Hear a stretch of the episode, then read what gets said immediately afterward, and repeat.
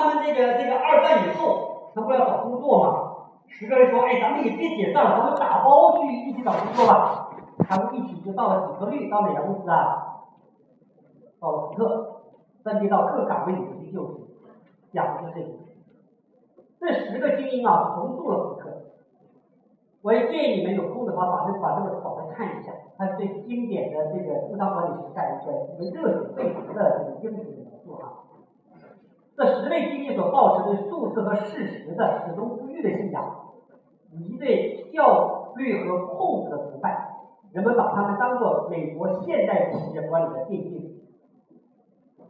任正非说，中国企业没有经过科学管理运动。面对不确定性的未来，我们在管理上不是要超越，而是要补课，补上科学管理这一课。我同意任正非说的一半的话，未来是不确定性。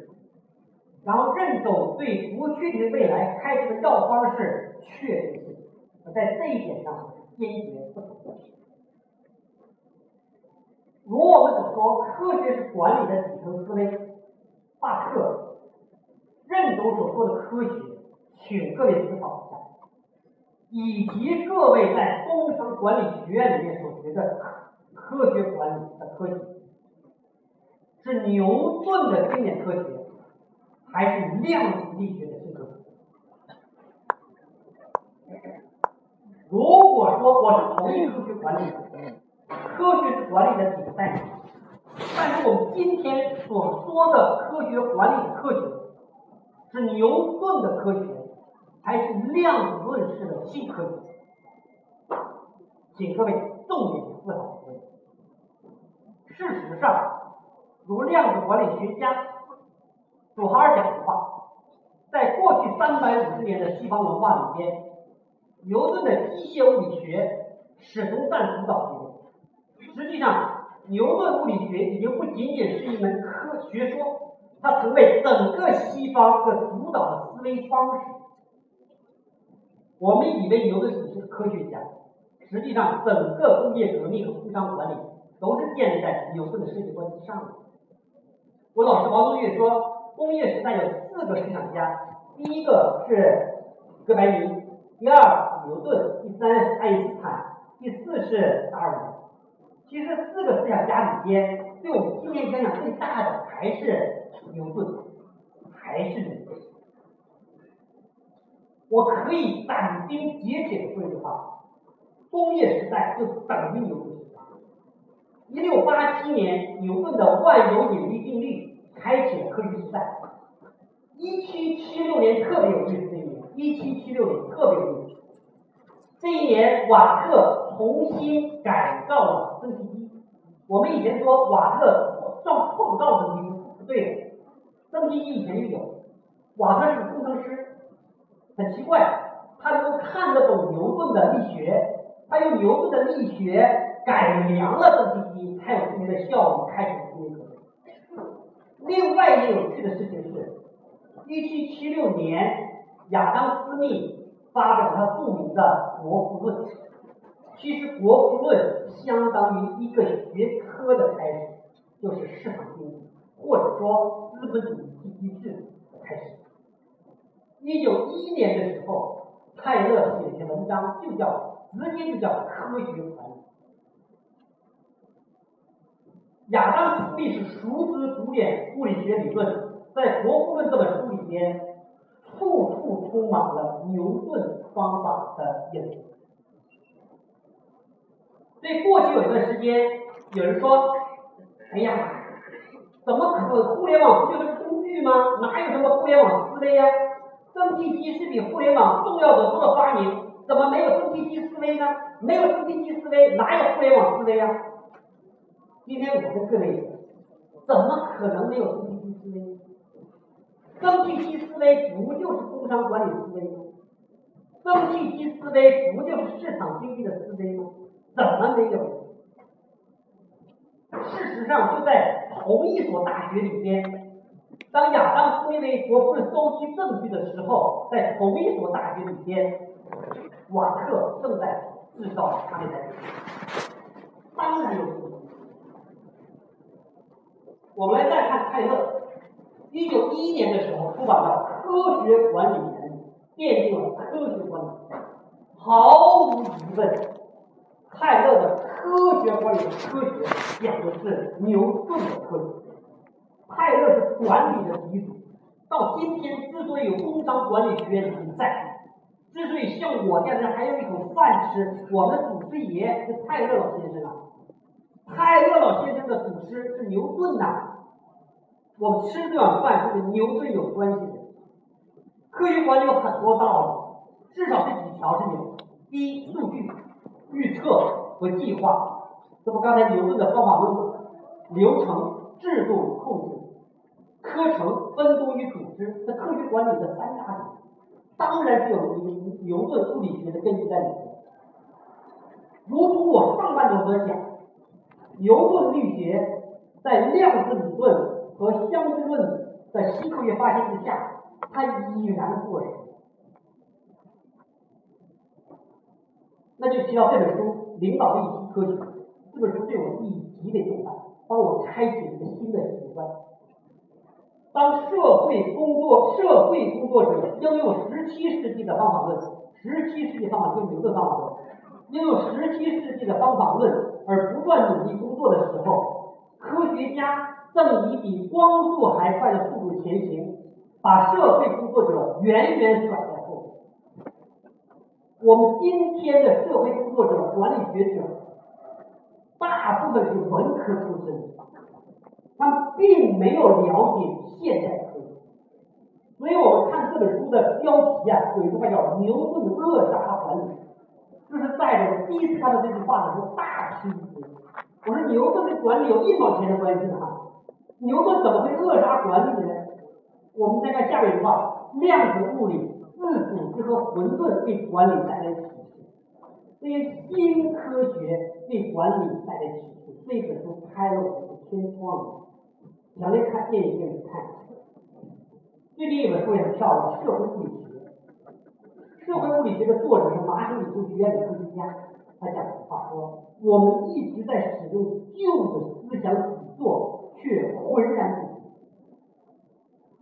我们今天的管理或世界观用的是牛顿的经典力学，而牛顿的经典力学实际上已然过时了，而我们却不知道，浑然不觉。所以在此，我想提出一个大胆的假设：如果说科学管理的操作系统底层代码是牛顿世界观，互联网思维的操作系统或者是底层代码。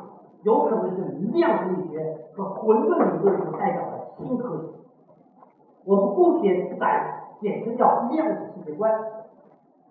工业化思维的底层代码是牛顿世界观，那么互联网思维的底层代码可能是量子世界观。讲到这儿，应该理解为什么会有这么半天的劲宣讲科学道理。一九二五年的时候，量子理论开一九九五年，互联网出来。二零一三年，互联网思维在中国大地蔚然成风。我们可以做一个假设，很抱歉，到现在为止，我只能说这是个假设或者是个类比，我还没有办法从数学上对此做严格的证明。我希望我有生之年。能够从数学或严格的逻辑上来证明这一点，但到现在为止，至少我会肯定的说，我发现了一个重要的问题。所谓互联网世界观，我要讲三条：第一，从决定论到概念论，讲认知的重要性；其实讲的是互联网时代的创业方法论；第二，从事物性到关系性。是连接，实际是讲的是互联网时代的新生的商业模式。第三，从还原论到整体论，关键词是自组织。实际上，我先讲互联网时代的组织创新。我把这三点提炼出来。实际上可以提炼的东西非常之多，但太多了呢，各位记不住。我只讲这三点。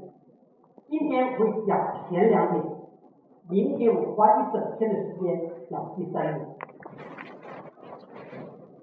那么今天和明天是深度理性思索的两天，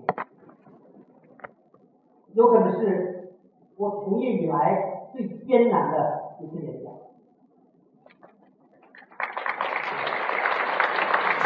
这三个挑战，我希望让文科生听得懂量子力学。文科生同学举手。哇塞，你们今天完蛋了，我把你们折磨死了。我怀疑理科生也没听过量子力学，希望理科生能听得懂哲学。他最重要的是，希望所有人今天和明天听了课之后。能理解什么是互联网？自从李克强以下开始讲互联网加以来，互联网思维就跟打了一针强心剂一样，所有人都在讲互联网思维，什么人都在讲互联网。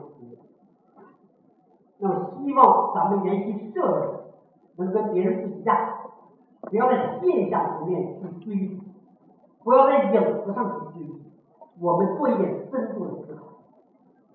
通常这么大的场面，一千五百人，还有加座的，今天大概有一千六百人。一千六百个场面，一般只讲两件事情，一个是传销或励志哈，第二就是刘一苗表哥的课。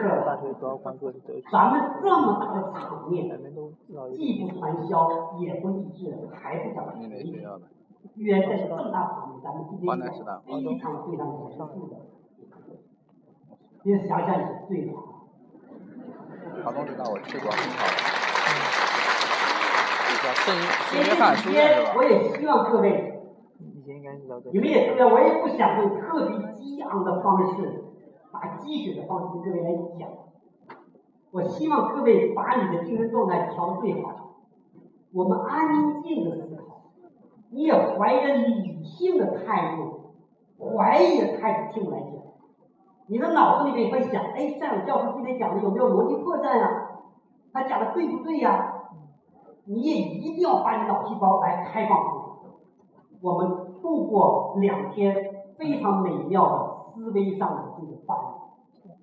推荐三本书：《领导力新科学》《物理学之道》。链接这三本书，我们会在今天的内容有所体现。《物理学之道》很有意思。是一个量子物理学家，他讲的是量子物理的哲学，非常有趣的是，它里面讲的哲学居然全面是东方哲学，认为东方哲学跟量子的哲学观念很像。如果这三本书你不愿意看的话，推荐这本书，这是本名著啊。太酷了，太酷了。事实上，你会看到，如果今天、明天的课讲完之后，你会看到，那个，我今天和明天讲的内容已经比这本书多出至少一倍出来。有人挑战我，也有的学生来提醒我说：“蔡教授，你为什么用如此复杂的方法来解释一个如此简单的东西？”他说：“你讲道理，我都同意，你就举三个例子不就完了吗？”要把道理告诉我们不就完了吗？对于一个江湖术士来讲，这样就够了。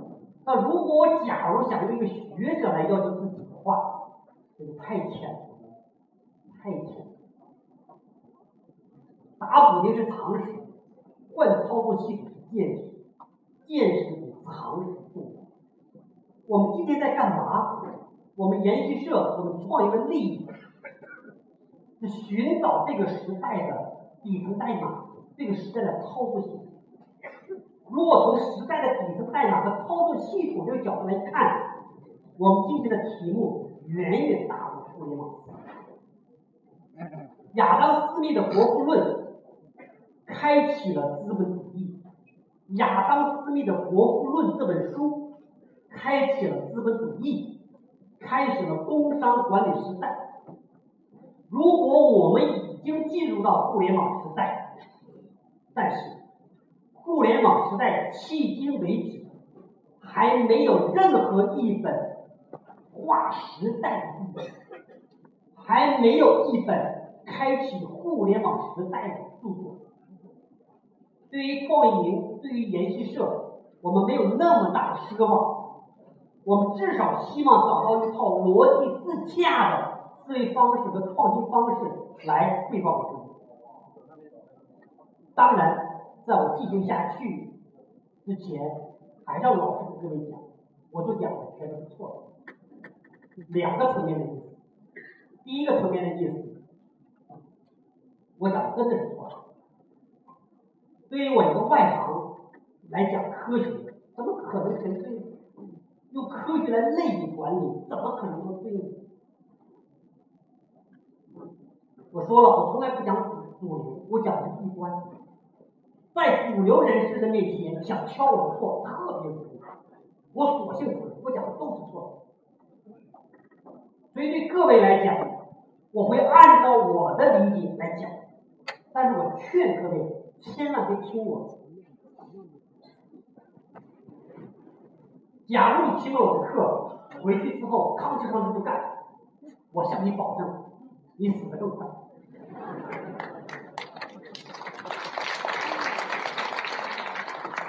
你要理解我讲的不是方法论。第二，为什么都是讲是错的，反而是对我最大的包容。我希望各位听了我的课之后，你来指出我的课的边界所在，如同哥德尔体系。任何一个学问，但凡是内部逻辑自洽的，一定有边界，过了边界就错了。所以，如果你跟我说，哎，夏教授，我有另外一套体系，可以跳出工商管理，哇，牛逼！你是大家，我特别高兴。你更了不起，你说，哎，夏教授，我有一套体系，那都在你之外，哇，那我更高兴了。我跪下来拜你为师。我希望你能从这个角度跳我的错。当你会说，哎，站在我们工商管理体系里边，你那是错的。这句话对我毫无利益。当然是错的。说我从这个角度、两方面角度给你解释，我都讲的都是错的。所以研习这个东西，咱不是传销，咱不是利益，咱不是打击，咱们是深度。所以请各位站在首先你会怀疑、你接受错的情况下，接着我来讲其他的。我们休息二十分钟之后，我们来讲互联网数据逻辑，谢谢。